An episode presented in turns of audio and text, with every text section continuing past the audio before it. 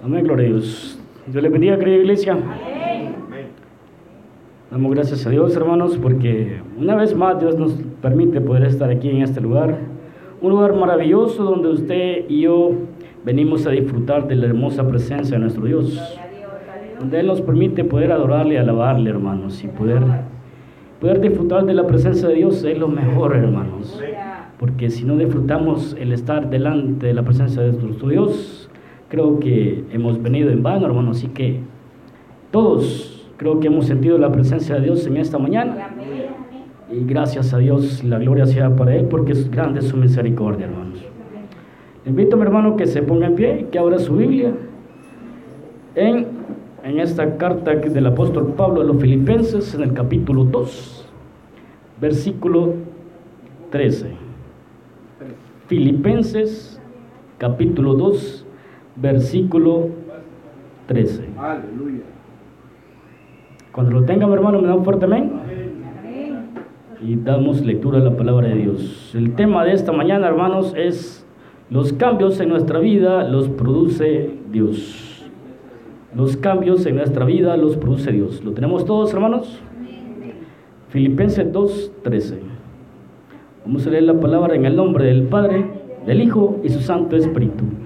La palabra de Dios dice, porque Dios es el que en vosotros produce así el querer como el hacer por su buena voluntad. Una vez más, hermanos, porque Dios es el que vosotros produce así el querer como el hacer por su buena voluntad. Oramos a nuestro Dios y decimos, Padre nuestro que estás en el cielo, Dios Todopoderoso, primeramente le damos la gloria y la honra a usted en esta mañana, Señor.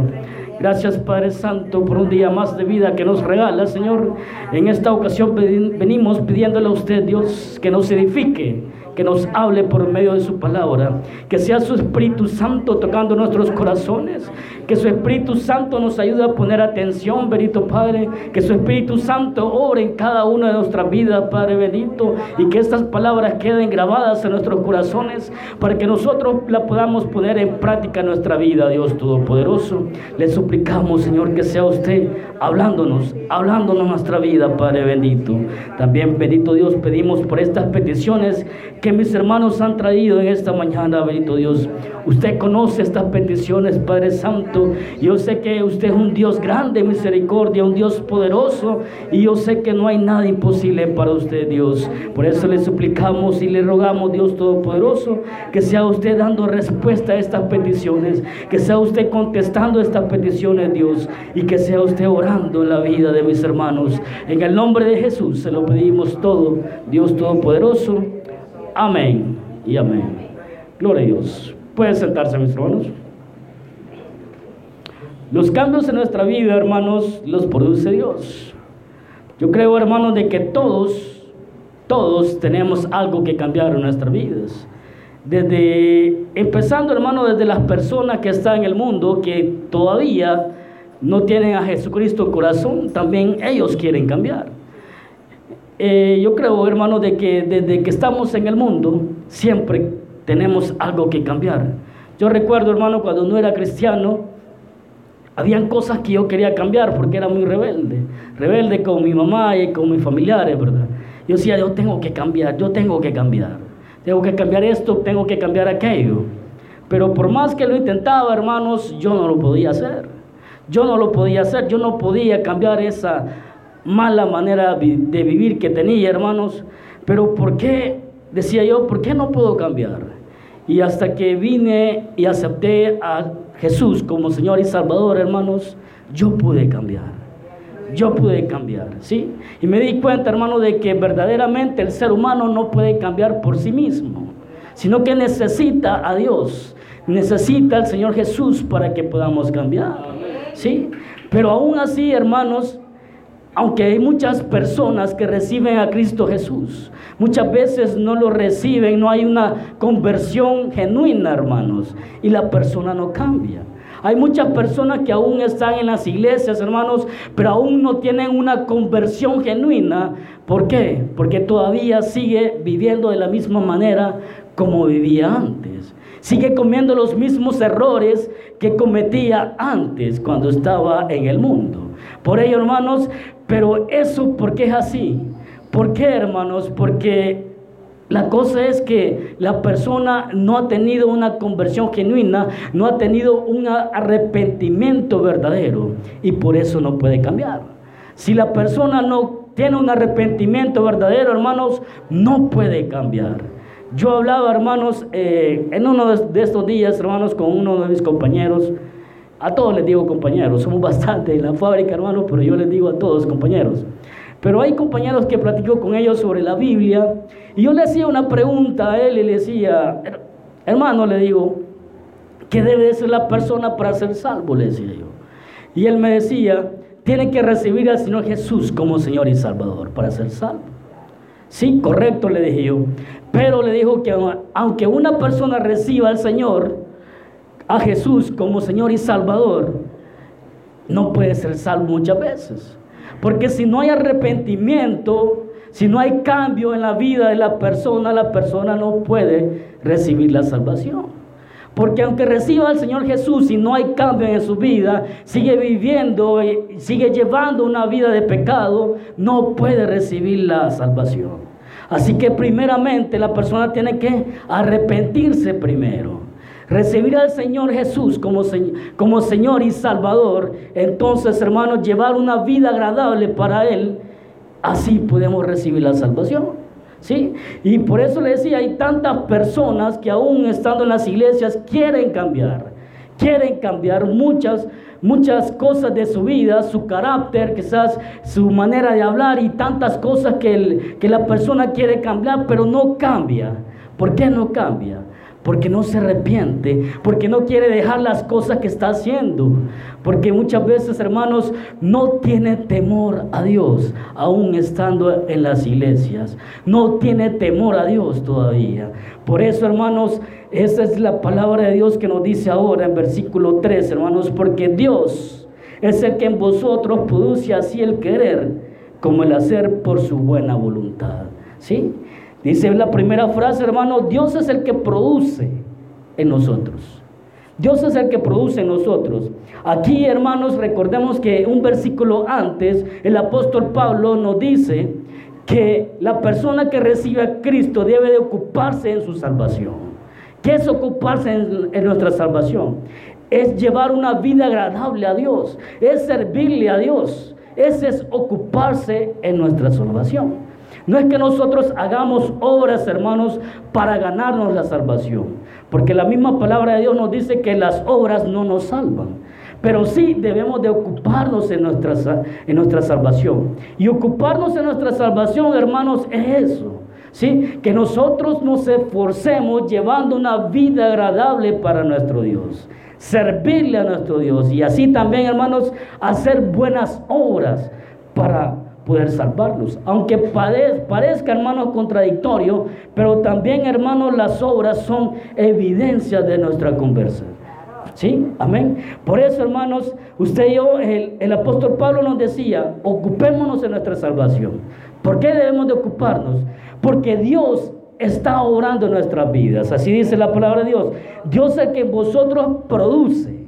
Cuando la palabra produce es el que Él está obrando en nosotros. ¿Sí? Cuando nosotros, hermanos, recibimos al Señor Jesús, Dios comienza a producir, Él comienza a orar en nuestras vidas. ¿Sí? Y nosotros debemos de ocuparnos en eso, ocuparnos en nuestra salvación. ¿Sí? Juan, hermanos, capítulo 15, versículo 5 nos dice, yo soy la vid, vosotros los pámpanos, el que permanece en mí y yo en él, este lleva mucho fruto, porque separado de mí nada podemos hacer. ¿Sí? Jesús, hermano, ha utilizado, hermano, esta ilustración de, de, esto de la vida, hermanos, para tener una comunión con Él. ¿Sí? Usted y yo, hermano, no podemos cambiar si no tenemos una comunión con nuestro Dios. Pero aquí hay algo importante que dice, permanecer en Él. Permanecer en, Él, hermano, no solamente es buscar tener una comunión con Dios. No solamente tener intimidad con Dios, sino que permanecer en, en Jesús, hermanos, significa que usted y yo trabajemos para que llevemos una vida agradable para Él. Que usted y yo nos esforcemos, hermanos, por obedecer en los mandamientos de Dios, por hacer la voluntad de Dios. Eso significa permanecer en Él. No solamente tener una comunión con Él. No solo buscarle, hermanos, cuando tenemos necesidad. No solo buscarle aquí en la iglesia, hermanos, sino que permanecer significa, hermanos, obedecer todo en todo tiempo. ¿sí? Llevar una vida agradable para Dios. Como le decía en el trabajo, hay muchas personas que dicen ser cristianas. Y como decía nuestro hermano Henry, que hay muchas personas que se les hablen palabras ociosas, hermanos. Y yo he escuchado muchos que dicen que son cristianos y muchas veces los, los, escucho que están escuchando alabanzas o mensajes, ¿verdad? Y qué bueno. Pero aún así, hermanos, yo los escucho hablar y no es un perfil de cristiano. No es la manera, hermanos, de cómo un cristiano se comporta. Porque ahí los escucha que comienzan a decir malas palabras, que comienzan a bromear y a bromear pesado y se dicen palabras muy fuertes y así, hermanos. Y verdaderamente no es, no es un comportamiento de un cristiano. ¿Sí? Muchas veces, hermanos, me he dado cuenta que yo caigo mal en el trabajo. ¿Por qué? Porque yo soy una persona bien callada, soy una persona bien, bien apartada. ¿Sí? Y, y a veces, hermanos, a mí me buscan para, para que yo les dé un consejo. No sé por qué razón, pero gracias a Dios me buscan y me preguntan algo. Y todo lo que me preguntan es acerca de la Biblia. Y la verdad, hermano, yo soy una persona que no me gusta andar diciendo que soy cristiano sino que yo soy de aquellas personas que, digo, si yo soy cristiano, los demás se van a dar cuenta por mi comportamiento, por lo que soy, de qué es lo que yo hago. ¿Sí? Porque como le digo, muchos dicen, yo soy cristiano, pero su comportamiento no va de acuerdo a lo que dicen. Entonces por eso yo prefiero, hermano, no decir que soy cristiano y que se den cuenta por mis actos, por mi comportamiento. ¿Sí? Porque eso es cómo un cristiano se da a conocer, cómo se comporta, cómo habla, qué es lo que hace.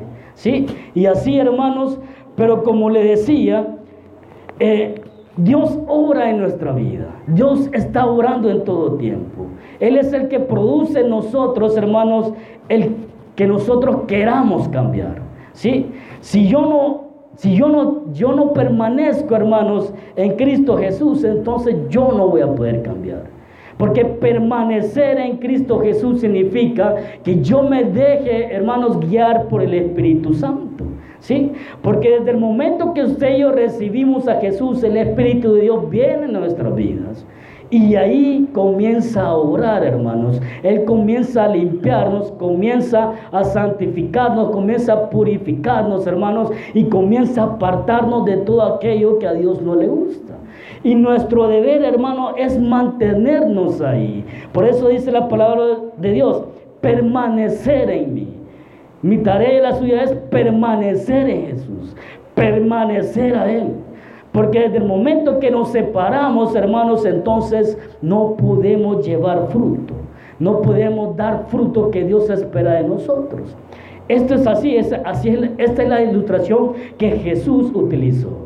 ¿Por qué, hermanos? Porque usted sabe que si hay un árbol, hermanos, que tiene flores y usted se las corta, hermanos, ese árbol no va a dar fruto. ¿Sí? Por eso que las flores tienen que estar ahí con el árbol. Si usted las corta, hermanos, por más que muchas tenga, pero si usted se las corta las flores al árbol, ese no va a dar fruto.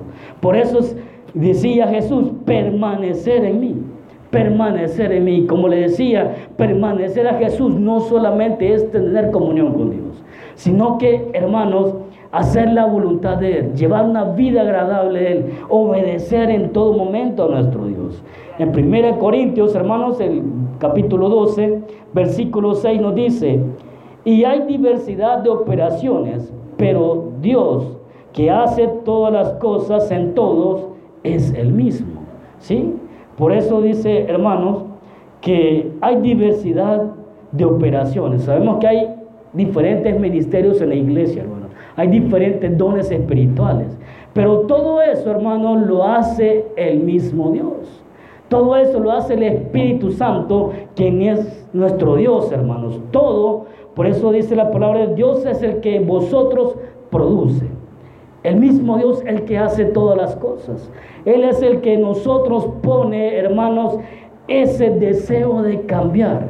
Ese deseo de que nosotros, hermanos, podamos querer hacer las cosas. ¿Sí? Porque el querer hacer las cosas va mucho más allá, hermanos, de que usted y yo queramos venir a la iglesia o que queramos, hermanos, eh, congregarnos. ¿Sí? Porque cuando Dios comience a orar en nuestras vidas, hermanos, yo recuerdo, hermanos, que cuando yo reconcilié y vine a esta iglesia hace aproximadamente 14 años, hermanos, como le decía, yo no podía cambiar y había tantas cosas que yo quería cambiar, pero no podía. Pero cuando me dediqué directamente a las cosas de Dios, hermano, entonces yo me di cuenta de que Dios verdaderamente pone ese deseo, pone ese, ese querer, ese poder de hacer las cosas, ¿sí?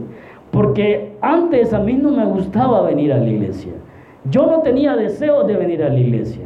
Pero cuando yo vine, hermanos, comencé, hermanos, a tener ese deseo de querer venir todos los días a la iglesia. Y así estuve viniendo, hermanos, todos los días a la iglesia. Solo aquí quería pasar. Porque aquí yo sentía paz, yo sentía tranquilidad, me sentía tan bien, hermanos. Pero eso, ¿quién lo hizo? ¿Quién lo produjo? Lo produjo Jesús. Lo produjo el Espíritu Santo. Porque Él es quien produce. ¿Sí? A mí no me daban ganas de leer la Biblia. Yo no tenía deseo de leer la Biblia. Si yo intentaba, hermanos, leer la Biblia, a mí me daba sueño, me aburría. Y desde ese momento, hermanos, que yo permanecí en Jesús, entonces cuando yo leía la Biblia, ya no quería dejar de leer. ¿Por qué? Porque la logré entender, hermanos, porque yo, entonces a mí me gustaba leerla y le entendía tanto y me gustaba tanto leerla, hermanos, de que yo siempre quería pasarla leyendo. ¿sí? Pero todos esos cambios, hermanos, todas esas cosas que yo comencé a hacer, fue Dios quien las produjo en mí. No fue por mí mismo, no fue por mi propia voluntad, sino que fue Dios quien hizo esa obra en mí. Así también, hermano, dice el querer como el hacer.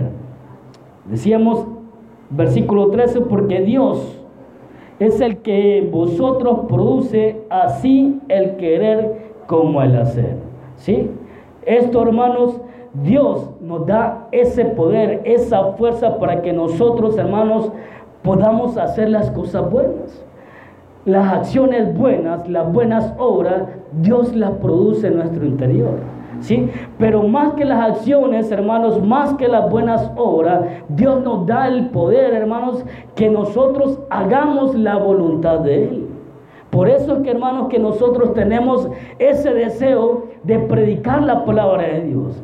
Dios es el que pone ese deseo y el poder que nosotros podamos evangelizar. Que nosotros tengamos, hermanos, ese deseo de traer más personas a los pies de Jesús. ¿Sí? Porque esa es la voluntad de Dios que usted y yo, hermanos, seamos instrumentos de Él, que seamos un medio, hermanos, para que más personas vengan y reciban la salvación de nuestro Señor Jesús. ¿Sí? Y todo eso, hermanos, lo produce nuestro Dios. ¿Sí? Porque nosotros, hermanos, podemos hacer buenas acciones, podemos hacer, buenas obras y eso es beneficio para nosotros. Pero el querer y el hacer van más allá que lo que Dios produce. Como le decía, Dios produce ese deseo que usted y yo, hermanos, queramos predicar la palabra de Dios. Que llevemos esa palabra de Dios a aquellas personas que aún no las han recibido. Esa es la voluntad de nuestro Dios. Dice Salmos, hermanos, en el capítulo 110, versículo 3. Tu pueblo se te ofrecerá voluntariamente en el día de tu poder. ¿Sí? Tu pueblo se te ofrecerá voluntariamente en el día de tu poder. ¿Sí? Usted y yo, hermanos, ya hemos recibido el poder de Dios. Dice hermano Hechos 1.8, pero recibiréis poder cuando haya venido sobre vosotros el Espíritu Santo. ¿Sí? Usted y yo, hermanos, la iglesia, El Espíritu Santo está con la iglesia. Usted y yo tenemos el poder de Dios, hermanos. Tenemos el Espíritu Santo. Por eso que usted y yo, hermanos, podemos ser testigos de nuestro Dios. ¿Sí? Esa es la voluntad de Dios. Que usted y yo, hermanos, seamos testigos. Y, decía en Hechos 1.8, hermanos, y me seréis testigos en Jerusalén, en toda Judea, en Samaria y hasta lo último de la tierra, dice hermano. Pero aquí no está diciendo que nosotros, hermanos, busquemos ser testigos, sino que dice, pero recibiréis poder cuando haya venido sobre vosotros el Espíritu Santo y me seréis testigos, dice. O sea, ¿qué quiere decir esto, hermano? Cuando recibimos el poder del Espíritu Santo, yo, hermano, tengo ese poder para poder ser testigo de Dios, para poder predicar la palabra de Dios. Ese es el poder de Dios. Y así como decía en Salmos, hermanos, voluntariamente yo lo voy a hacer. Eso es lo que hace el poder de Dios. Voluntariamente yo lo voy a querer hacer. ¿Por qué, hermano? Porque una persona, hermanos, cuando experimenta el poder de Dios por medio del Espíritu Santo, hermanos, esa persona cambia radicalmente.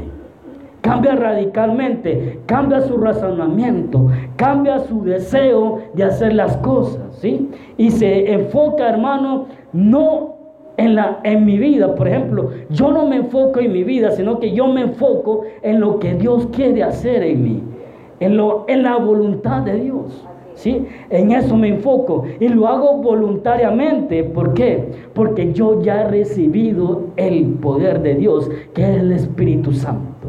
Y el Espíritu Santo, hermano, está con nosotros hoy en día. El Espíritu Santo está con nosotros todos los días. ¿Sí? Por ello, hermano, usted y yo podemos hacerlo todo. Yo entiendo, hermano, de que al principio cuando queremos servirle al Señor tenemos algún temor porque no nos sentimos capacitados. Pero aquí nos dice la palabra de Dios, hermano, que es Dios. Porque Dios es el que en vosotros produce el querer como el hacer. ¿Sí? Dios, el Espíritu Santo, es el poder de nosotros, hermanos. Dios está orando en nosotros. Si nosotros nos sentimos incapaces en hacer alguna tarea para con Dios, hermanos, Dios nos va a capacitar. Dios, recordemos que Él está en todo momento, hermano, obrando en nosotros. Obrando. Pero necesario es, hermanos, que nosotros permanezcamos en Él. Si no permanecemos en Él, hermanos, entonces, hermanos, no va a haber cambios. No va a haber deseo de hacer buenas obras. No va a haber deseo de hacer buenas acciones. No va a haber deseo de que yo quiera predicar la palabra de Dios. No va a haber deseo de que yo quiera venir a congregarme. ¿sí? Yo tengo que permanecer en Jesús para poder disfrutar, para poder, hermano, eh, hacer del poder de Dios en mi vida. ¿sí? Por ello, hermanos, es necesario de que permanezcamos en Él. ¿Sí? Muchas veces decimos, yo quisiera hacer esto, yo quisiera hacer aquello. Pero quizás lo que necesitamos, hermanos, es permanecer más en Dios. ¿Sí? Porque permanecer en Jesús, hermanos, no solo es aquí en este templo, sino que, hermanos, nosotros, usted y yo somos templo y, morada del Espíritu Santo. Y eso es el, todo el tiempo, hermanos. Y por ello debemos de cuidarnos nosotros. No debemos de olvidarnos en ningún momento, hermanos, de que el Espíritu Santo está en nosotros. ¿Sí? Y ese es el temor que debemos tener todos los días, de que Dios está con nosotros, hermanos, y que nosotros debemos de tener temor de fallarle a Él. ¿Por qué? Porque Él está en todo tiempo con nosotros. Por eso, hermanos, tenemos el poder de Dios. Y Él está ahí trabajando día a día en nosotros. Por eso, hermanos, cuando experimentamos el poder de Dios, nosotros vamos a ser testigos de Él en todo momento, ¿sí? A mí me gusta, hermanos, donde, donde estoy trabajando actualmente. Porque donde estaba, hermanos, eh, les decía que solamente yo pasaba. Yo trabajaba en una juguetería y yo los vendía, yo los reparaba, pero solamente yo estaba. No tenía con quién hablar o platicar.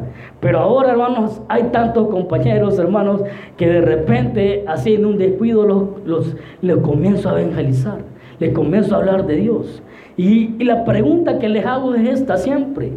¿Qué debe de ser la persona para ser salvo? Y ahí comienzo a romper el hielo y ahí comienzo a hablar de la palabra de Dios, hermanos.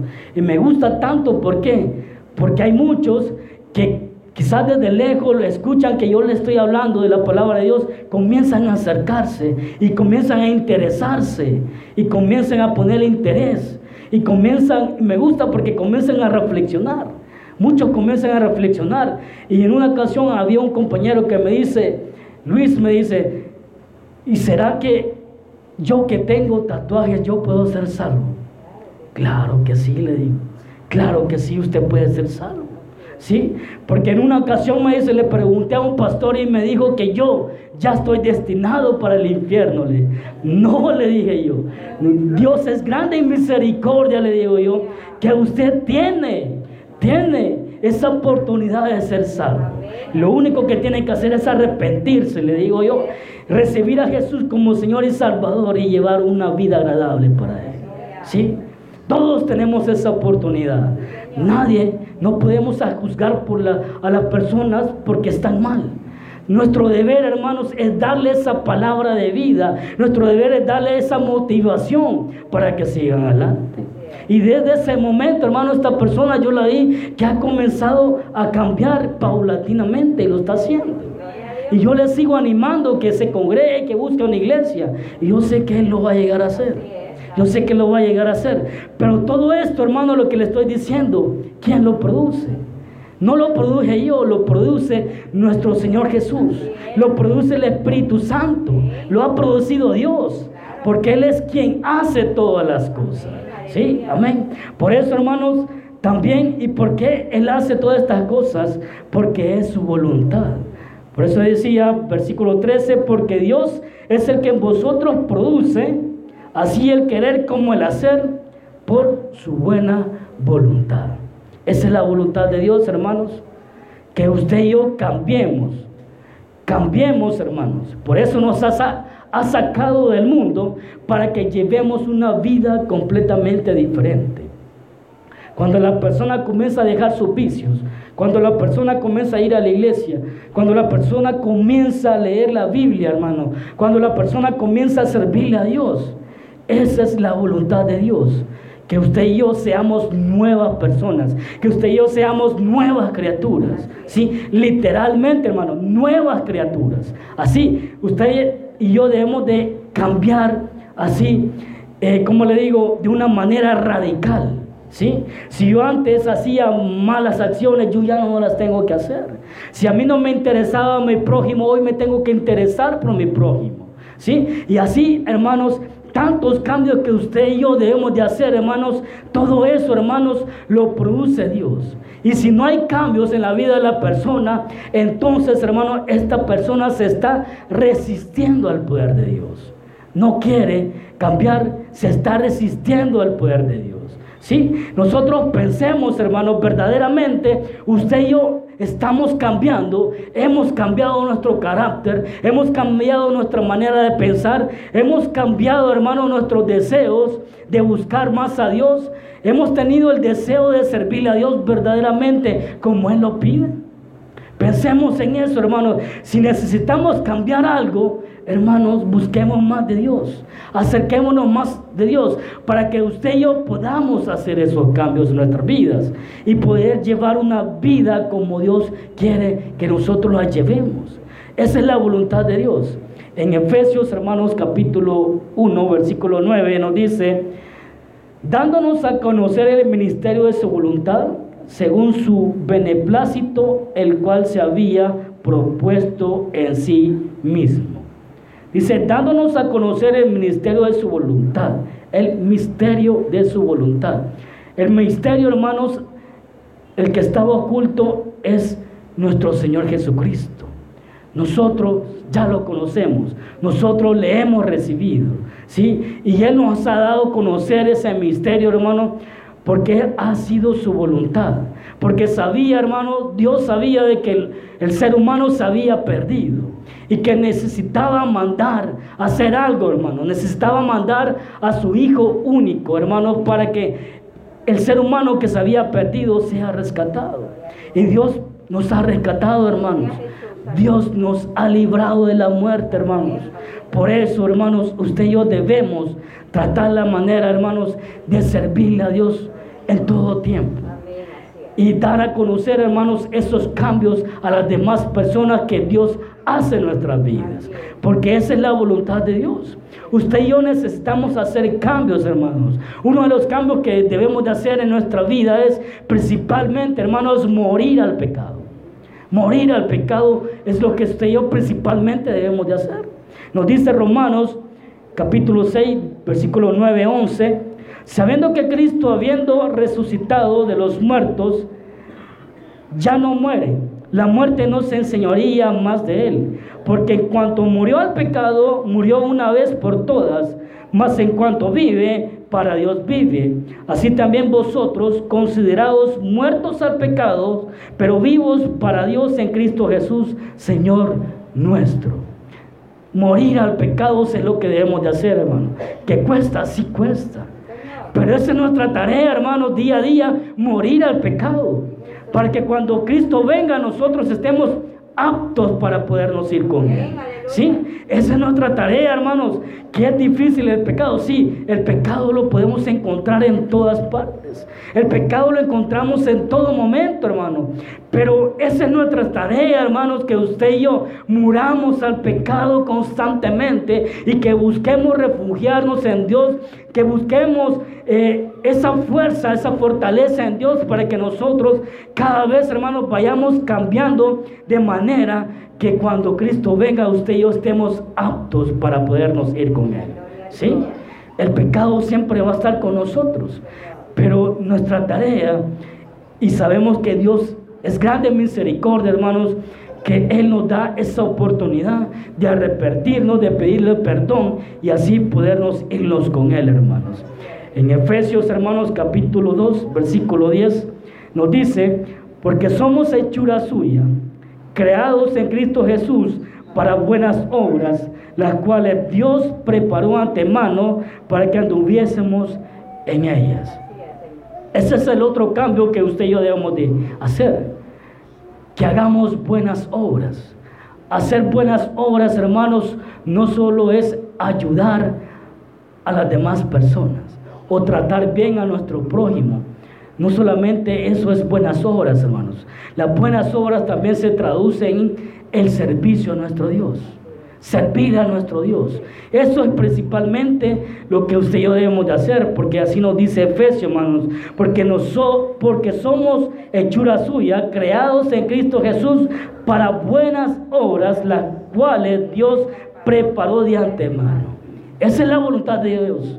¿Por qué? Porque Él ya lo había preparado con anticipación. Que cuando nosotros viniéramos a Cristo Jesús, usted y yo nos dediquemos a hacer las buenas obras que Dios tenía preparadas para nosotros. ¿Y qué es lo que tiene preparado para nosotros, hermanos? Que usted y yo le sirvamos a Él. Porque hay tantas personas en el mundo que están perdidas y usted y yo tenemos esa tarea de que todas aquellas personas tengan la oportunidad de cambiar sus vidas, que tengan la oportunidad de, recibir la salvación de nuestro Señor Jesucristo. Esas obras son las que usted y yo debemos de, de interesarnos, de hacer para nuestro Dios. Por ello, hermanos, debemos de cambiar. Debemos de morir al pecado constantemente y interesarnos en hacer las buenas obras, ¿sí? Porque las buenas obras, hermanos, son evidencias que nosotros verdaderamente hemos cambiado, que nosotros verdaderamente ahora somos hijos de Dios, que ahora nosotros nos dedicamos a nuestro Dios. Así que hermanos, yo le invito a que sigamos adelante, porque el poder de cambiar está con nosotros. El Espíritu Santo está con nosotros. Y Dios está obrando en nosotros, hermanos, constantemente. Y por eso usted y yo cada día que amanecemos, hermanos, tenemos ese deseo de buscar de nuestro Dios. ¿Sí? De querer hacer bien las cosas, de querer hacer las acciones agradables para nuestro Dios. Y todo eso lo produce nuestro Dios. ¿Sí? Los cambios en nuestra vida lo produce solamente nuestro Dios, hermanos. Así que sigamos adelante, hermanos, y yo le invito a que nos esforcemos cada día más porque Cristo viene pronto y usted y yo debemos de estar preparados y aptos para irnos con Él. Cerremos nuestros ojos, hermanos, y damos gracias a Dios. Bendito Dios, te alabamos y te bendecimos en esta mañana. Y le damos gracias, Padre Santo, por esta palabra, por este consejo, ya que nos ha hablado nosotros, nos ha exhortado nos ayuda a seguir adelante siempre. Gracias, bendito Dios.